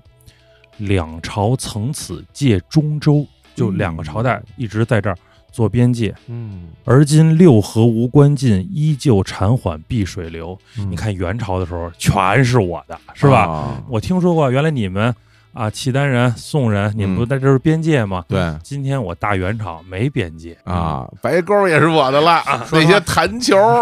一分钱不用花，一袋儿全一袋儿的一袋儿一袋儿的弹球。就是为为什么讲这？因为我们小的时候，嗯，对吧？我们小时候白沟是一个非常向往的一个地方。对都说那个地儿东西全是特便宜。对对，小商品批发市场对于北京的小孩儿然来后说，啊有一次，我妈跟我说，这个周末我要去白沟。嗯我当时说真的嗯，我说那您给我买点弹球回来。嗯我那朋友们他们父母学完白沟都买弹窗回来，您给我买着。我妈说没问题，嗯，你等着吧。等回来之后，我妈从包里拿出一塑料袋儿，嗯那一塑料袋儿弹球啊，嗯大大小小，有那个最大的那种，嗯啊，有那种特别小的，啊还有那种中颗粒的，把我高兴的，我说这白沟名不虚传，真的太厉害了嗯。但当我拿到手仔细一盘，我发现白沟弹球都不圆，都是手工做的，都都我 歪歪扭扭，啊，坑坑洼洼都不圆。然后出去玩的时候都被人笑话呀，就是真是不太行。侘寂之美。哎，文文创产品嘛对，就这种感觉，就像中国文人的审美 哦，是吧？哦，这对，病态美，哎，对对。对啊，嗯， 刚才刘所说那个元朝那诗里边儿，说实话，我听着也是，其他剧都特别的有诗意啊，非常文。但出现“白沟”二字的时候，哎我瞬间觉得这是一个现代 哎打油诗。 可能只有咱们就是北京、河北、天津的人哦会有这个感觉，对因为我们从小白沟这个地儿太有名了，都是加着儿音的，不是白沟，是白沟。对对我们好像不大会说白沟这俩个字。哎对，你就说白沟不知道是哪儿，哎，对哎对，哎，是有这问题。有点意思嗯啊。那么说它为什么会东到日本海呢？对啊对啊，就是在耶律阿保机公元九百一十六年当的皇帝，嗯，九百二十五年的时候，公元九二五年亲征渤海国，哦，嗯哇，带着他的儿子们，嗯嗯就他的儿子，我们一会儿会在后面会专门再介绍一下。嗯，当时带着两个儿子，长子叫耶律倍，嗯二儿子叫耶律德光，有耶律德光可大大的有名哎儿啊，这两个人。嗯然后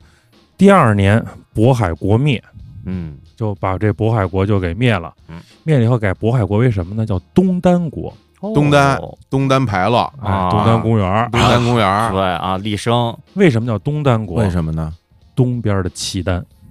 哦，哦，这么来的东单国。啊，那谁当东单国的国王呢？谁呢？就是他的儿子长子耶律倍，嗯仁皇王嘛。啊，说你在这儿哈，我把这个东单国交给你了，嗯，你在这儿好好锻炼，嗯，练好以后，未来的契丹都是你的。嗯哎呦，啊对吧？嗯，东单国王，据说爷儿俩分别的时候，还这个儿子还抱头痛哭，是吧？嗯不能在父亲身前尽孝了，嗯因为耶律倍是一个极聪慧、嗯汉化程度极高的人。嗯结果这个，我们先把耶律倍放在这儿啊。这个耶律阿保机班师回朝的路上嗯，就死了。哎呀哦，是怎么病死的？病死了病死了。嗯哦，哎呀，你看好多这个，你看那个成吉思汗也是对回去的路上哦啊，享年五十五岁，在当时应该算是不小了。对，最起码是一个正常的这么一个状态，明白不算是这个早夭嘛。嗯，那么耶律阿保机一死，嗯皇位传给谁的问题就出现了。是，我哦们刚才说耶律阿保机是说摆明了嘛，嗯仁皇王嘛，那么爱他的这个长子嗯耶律倍，那他还有二儿子耶律德光嘛？嗯耶律德光是当时阿保机当皇帝的时候的天下兵马大元帅，哦嗯就是耶律德光特别能打。嗯，还有三儿子叫耶律李胡，哦，哦这也听说过。哎，这大哥更有名。，啊嗯其实当然耶律阿保机还有其他的儿子啊，嗯但这三个儿子是最有名的，因为这是他跟述律平两个人生的头三个孩子。嗯，史书记载啊，耶律阿保机曾经试过这三个孩子，嗯让他们干嘛呢？让他们去拾柴火，哦看这三个孩子的表现。哦耶律倍呢是把所有的这个柴火找那个干的，嗯，然后折成一边长，扎好捆哎，儿对啊，背回来。哎这耶律德光呢是是柴火就行，我把这柴火全捡过来，够长就行了嗯，不管干不干湿不湿，扎一捆儿，进先敛够了嗯，先回来的。耶律李胡呢是又捡的少，又捡的次，嗯然后这三个孩子回来以后，耶律阿保机给这三个孩子分别一个评价，就是长子聪明，嗯办事办得好，嗯讲究；嗯二儿子能成功，嗯因为他最容易直接完成目标。啊三儿子，呃哎，什么都不是，哎，嗯就是他顶看不上的就是这个三儿子。那么到他死了以后，按说皇位应该就是耶律倍的，是嗯但是他的皇后述律平嗯不这么想，哦述律平觉得耶律倍不能做皇帝，为什么呀因为耶律倍的汉化程度太高，哦嗯，述律平要推耶律德光，哦二儿子对所以你看这个时候啊，挺特殊，嗯，因为你看他们是头一回建国，哎，对嗯之前没有过这种对皇帝嗯继任的问题，是，没遇到过，嗯，对吧？原来都烧柴火呢，对对对对吧？你说要烧柴火，那肯定耶律倍烧的好，他对柴火都干的嗯，是吧？，不不过耶律德光他先把柴火捡回来了 啊，对湿的也是凑合点，对对，啊反正我把这个过程操作了，对，着得了着不了就再说。是，就相当于是，因为耶律德光嗯是随着阿保机回去的嘛，嗯，这个耶律倍是留在这个东丹国东了丹嘛，国了，所以闻到这个消息以后，两个人一个是随着他爹就回去了，嗯，另外一个得从渤海国赶回来奔丧。嗯，那么这期间，这树立后，树立后是在家坐着呢，文武百官还在家呢。嗯，树立后就表达出来，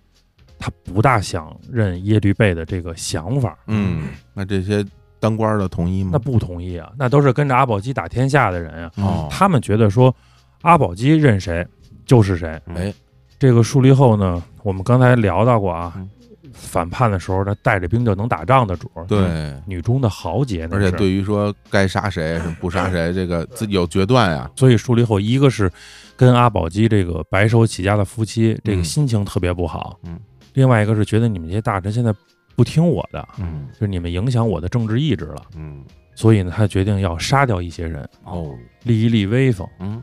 他杀掉这些人的方法也很简单，就是今天说说我想立德光，站出一个人说啊，太后这样不合适嗯啊，我有点其他想法，您还是应该按先帝的意思去办。嗯他就问说，那你想先帝吗？嗯嗯，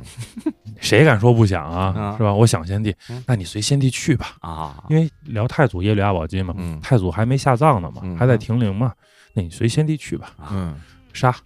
哦，对，说到这个下葬这个事儿，嗯挺有意思。就在昨天，我无意中看到一个纪录片儿，嗯就讲啊，他们这个契丹人嗯人死之后下葬之前嗯有一个仪式，啊嗯就是要把这人啊晾一晾哦啊。为什么呢？说他们认为这个我属于天地之间，啊我死时候也回归到天地之间，嗯嗯所以原来他们就会把人放在树上，嗯，哦就所谓树葬，哦然后给人等于有一个风干的过程，对，待时间挺长，最后再下葬。嗯，后来到了这个啊、耶律阿保机那个时期，他专门盖一小房儿，对，有一个小石房子，哦有个石板，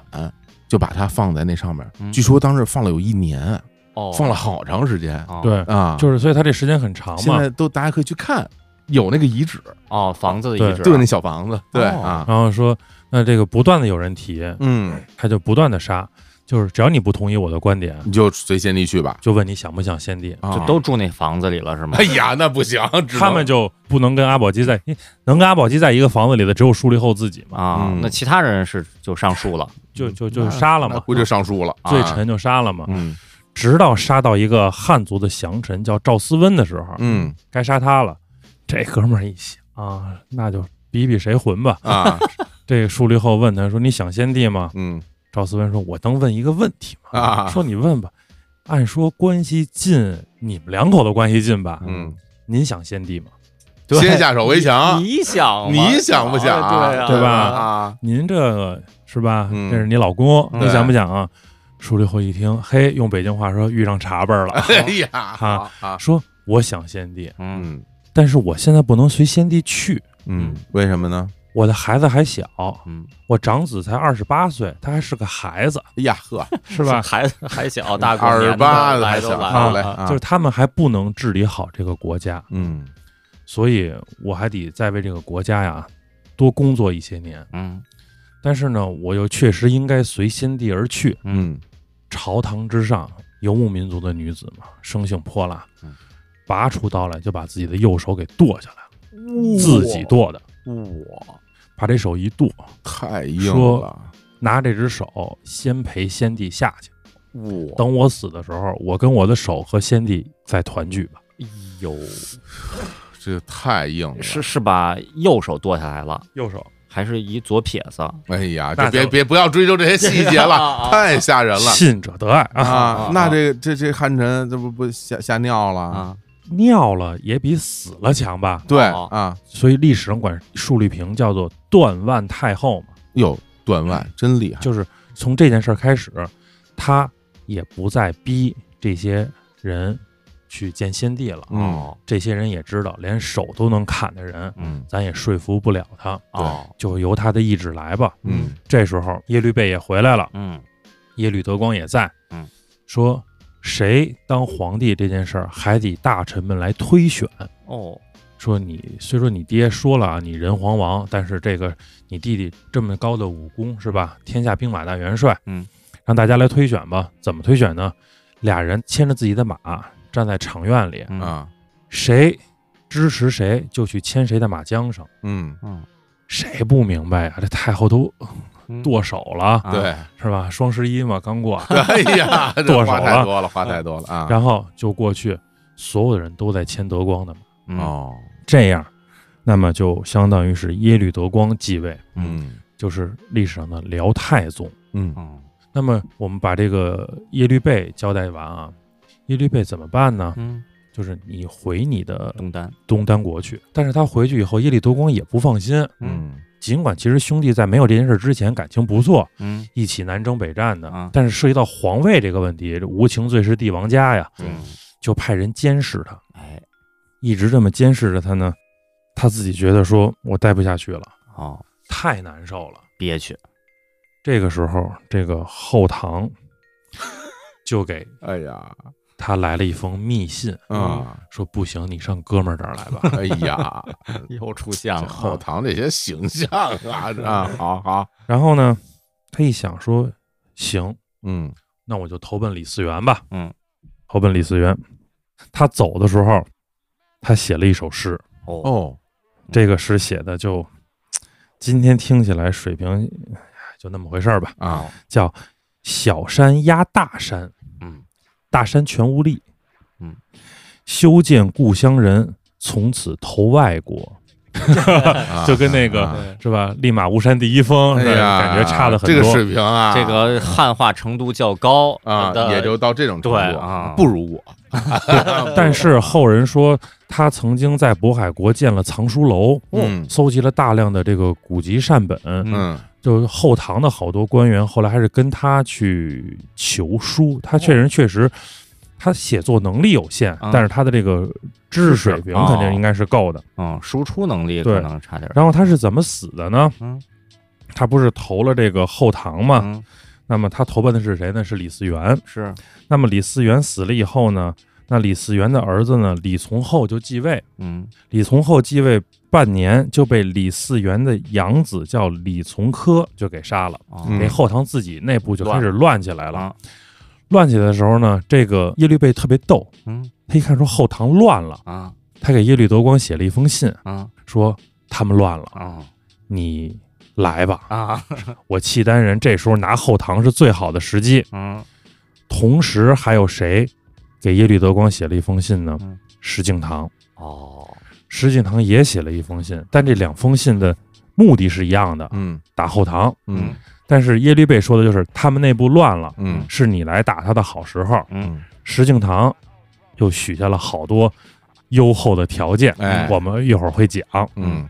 耶律德光下来了，嗯就是契丹人开始南下打后唐。嗯这李从珂一看说这个兵败了，嗯就跟这个耶律倍说说，你看，说我们家人对你这么好，嗯耶律倍说什么你们家人，那是你干爹他们家人，哎你对我一点都不好。是说那甭管怎么说，说你也跟我一块儿殉国吧，因为李从珂是自焚了嘛。殉国 这这种要求啊提出如此要求啊啊嗯，说说这个你跟我殉国了吧？啊他，说我我不殉，殉不了，我要殉也殉我契丹，我殉你干嘛？因为他心里还是想着契丹的嘛。是结果李从珂就自焚了，嗯他就没死。嗯他没死呢，那李从珂人家也有手下呀，嗯说哟你没跟着皇帝自杀是是吧？？就被李从珂的手下给捅死了，哎呦，哎呀那，挺也挺亏，很惨嗯。其实耶律倍这一生很惨，是嗯捅死以后呢，就被当时的一个和尚呢找着了尸体，哦就给他草草的掩埋。哎呀，等到后来耶律德光他们打下后唐以后，嗯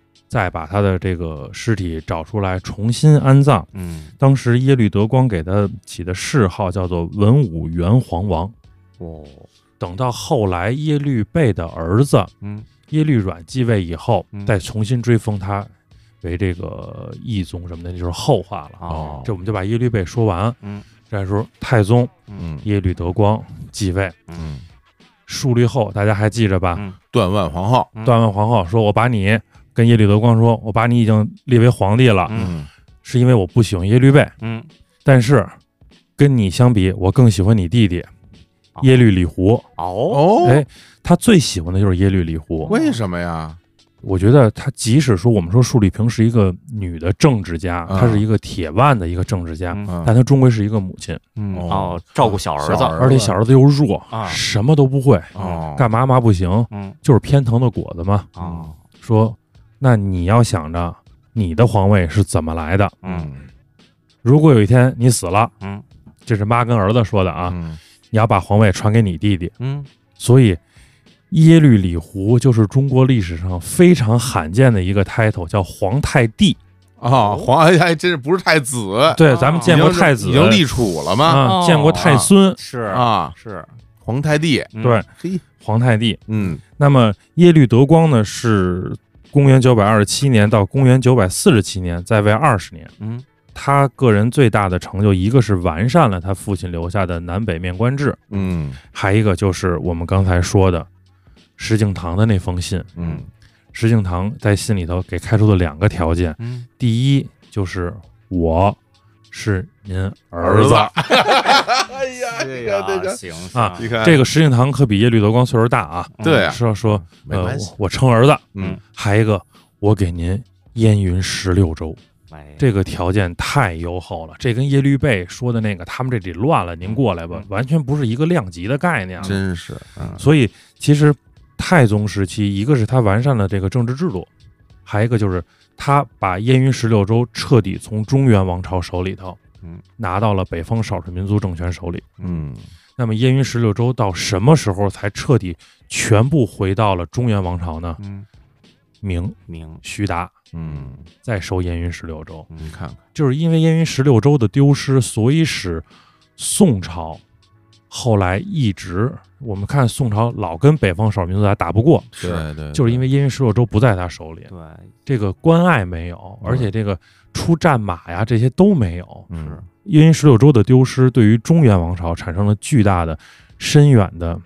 影响。是对对，我看网上很多讨论啊，都是在这一块儿，尤其是比较支持宋朝的这嗯网友们，对哎这一块儿特别唏嘘。就是如果宋有燕云十六州，有有咱们这边儿这西山啊，有香山是吧？嗯有八大处，是有植物园儿的话，哎，那个后续情况战事应该挺不一样的。对对对，所以也看出来，就是在那么长的历史时间当中，这燕云十六州都不是我们所谓的主流叙事中，嗯，对吧？就我们这个什么宋朝呀嗯，啊这些势力范围，对，对本来是本来唐朝的时候这还是呢，对哎对结果后来就所以就是你像燕云十六州，我们简单的说吧，就是北京、嗯，嗯天津、嗯河北北部跟山西北部嘛，你说说啊，多大的一片地儿啊，多好地儿啊，这个非常严重。嗯那么我们接着说这个石敬瑭，嗯等于他是后晋，嗯嗯他献了燕云十六州，他做了这个儿子，嗯嗯，当了皇帝，他跟辽朝就建立了友好的这个关系嘛，那可不嘛，对吧嗯？爸爸的朝代亲嘛。儿子嘛，嗯嗯嗯那到石敬瑭死了以后，嗯他的儿子就叫石重贵，嗯石重贵继位，石重贵手底下可全是汉臣，对吧？嗯虽说石重贵本身不是汉人，但他那些那个谋臣都是汉人啊。嗯这些谋臣就跟石重贵说：“说你爸爸过去了，翻篇了，嗯说他愿意称臣称臣，嗯说你可不能称臣。”嗯石重贵脑子也不好使，嗯，说：“你们说的对，嗯我要做一个有作为的君主。哎，”所以他给太宗就写了一封信，嗯说：“从此以后，我对您称孙， 哎呀，就是哎呀， 您是我爷爷，哎，因为辈从分 不不能乱 对，的，辈分不能乱。非常哎讲非究，常对讲究，哎，对有有就是这样，您嗯该是爷爷是爷爷，嗯我该当孙子当孙子。你瞅嗯瞅但是我后晋对辽嗯不再称臣了，啊咱俩是平等的。啊，太宗一听，去，一个孙子要跟我对一个争孙子辈儿，你跟我来这 套，嗯打他。这个时候，树立后就出来跟耶律德光说：“有必要吗？嗯为什么我说树立后是一个脑子非常清楚的一个政治家？，嗯他就问说：你为什么要去打他呢？嗯嗯那是汉帝，嗯你打下来你能住吗？啊，我们知道说上京灵皇府别称叫西楼，书里说我西楼有的是牛羊，嗯就是我们契丹生活的很好了。嗯它反映的是当时契丹的这些老的贵族阶层的一个根深蒂固的思想，不要那么大的土地，我们的土地已经很大了。是，你到了汉地，嗯，你也住不了。嗯如果汉人进到契丹来做你的主子，你干吗？嗯，耶律德光说：“我肯定不干，那我得跟他死磕到底。是，”说：“那你到了汉地，他们也会跟你死磕到底。嗯哎呀，，讲的非常有道理，是啊，，对，说树立的脑子是不乱，嗯真是他的有些做法，我觉得都能理解。我们这个要给他，我觉得我个人是要给他平平反啊。嗯啊啊，耶律德光说：“不行，哦你这个想法不对，哦，我就不信他能怎么着我。嗯，”德光就开始南下，哦，他就打赢了。嗯打赢了以后呢，九百四十七年攻汴梁，灭后晋，嗯，以中原皇帝的仪仗嗯进汴梁城，哎呀，接受百官朝贺。嗯记载特别有意思，他站在城楼上嗯，跟汴梁城的居民说：“你们不要怕，哦嗯我不是魔鬼。啊，因为大家害怕，真的就是，你想是汴梁，他不是幽州的老百姓，幽州老百姓谁来他都不怕，我啊见多了。嗯，对汴梁汴梁开是封了，腹地对呀，啊说这一下来一契丹人啊，这梳着挂好小多辫儿球儿什么的啊，啊，嗯特特别的朋 克看着呢 对对对，墨西干头的都是凯啊夫人能不能接受 啊？这个啊，说凯王啊你们不要怕，嗯我不是魔鬼，嗯我是来解放你们的，哦是你们的皇帝不灵，哦，我才来的。他要灵，我不来。嗯大家一听，觉着还信者得爱，嗯是吧？ 啊，他暂时这么着吧嗯，但他做完了以后，他就变了。哦，第一件事儿，以牧马为名，让契丹兵开始四处掠夺，哎呦，哟，这不好啊，这个，破坏庄稼，嗯，这个当叫然打草谷。嗯，就类似于打秋风啊，对哎，说当时开封跟洛阳之间百里良田成白地没了，哎呦，全部踏平了。第二件事儿，以劳军为名，嗯，让这个官员呀、百姓啊交钱，嗯，各种交钱，搜刮这个钱财。嗯他这钱财他也不就地分，他全运回契丹国内。嗯这两件事儿一下大家造反了。啊，当时著名的就是后来后汉的开创者刘知远，嗯在这个晋阳称帝就反了，嗯，包括燕云十六州的一些节度使们也开始反，嗯这一反，耶律德光怕了，因为他真的这回是深陷整个进入了人民战争的汪洋大海，哎，对，嗯他得撤了。嗯他撤的时候，他以什么名义撤呢？他说我得回去看看我妈去，嗯嗯我要这个去给这个树立后问好，嗯，嗯，撤退。成龙乾隆了，你看看，回家看我妈去了啊，耶律德光在撤退的路上嗯进行了反思，嗯他认为我有三个重大的失误：嗯，第一，不该搜刮民财。对嗯，第二，不该破坏良田；是啊，第三，我占了这块地儿，就应该把我的节度使赶紧把我的这个军事组织、所有的政治的这一套体系给扑过来，嗯不能我皇上在那儿坐着，带着点兵，完了底下那些后续的政治制度跟不上。嗯你看，这就比我们后来聊的，其实比蒙古啊什么的都先进。他对想到了，我嗯占了这块地，我的制度就得扑过来。嗯，他把这三件事想明白，嗯，他也病死了，哎呦哎，呀，因为他确实也吓着了。咱有什么说什么。是吓坏走了，哎到哪儿呢？河北栾城的时候，啊，有一个地方叫沙湖林，哦就是因为耶律德光在那儿死的，啊就在那儿病死的，啊所以老百姓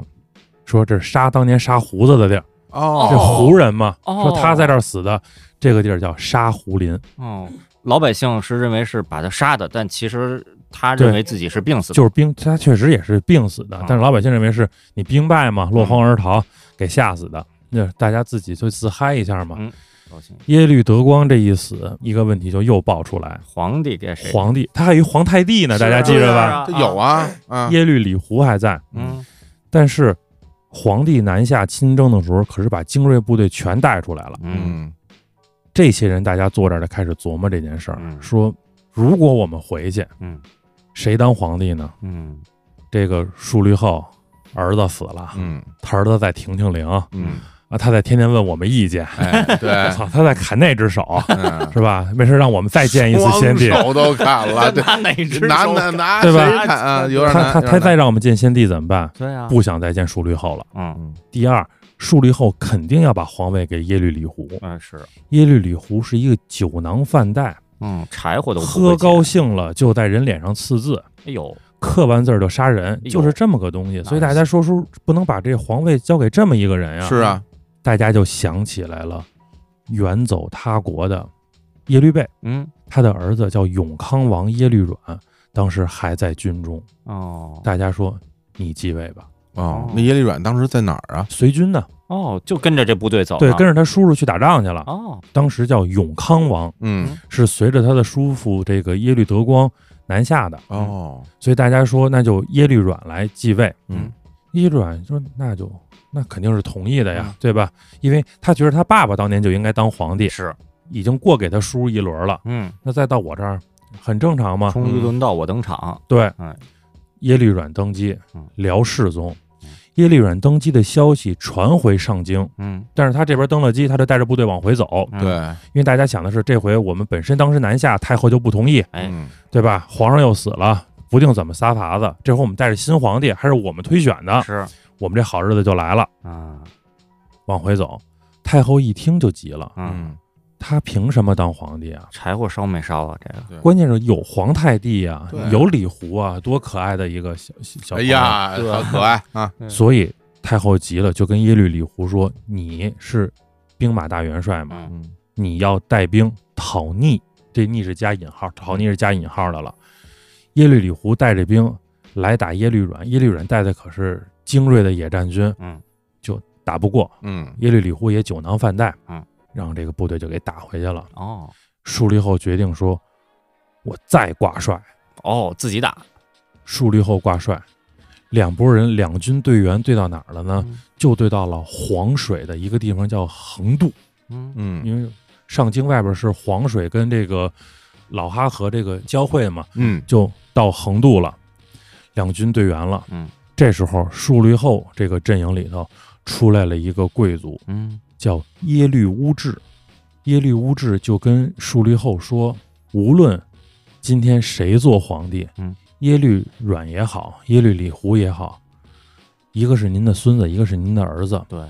没留给外人。嗯，但是你双方一打，死的是我契丹子弟，对嗯能讲和最好。是这个看得远，真是有格局嗯啊啊，然后呢，他就说，我愿意替您去跟耶律阮讲和。嗯哎呦同样跟耶律阮也是以这套说辞，嗯说咱们能不能先坐这儿谈谈？嗯您是孙子，那是奶奶，大家先谈。如果谈和了，谈好了，嗯这事咱们就解决了嘛。是啊我契丹还能繁衍生息下去。嗯双方说行，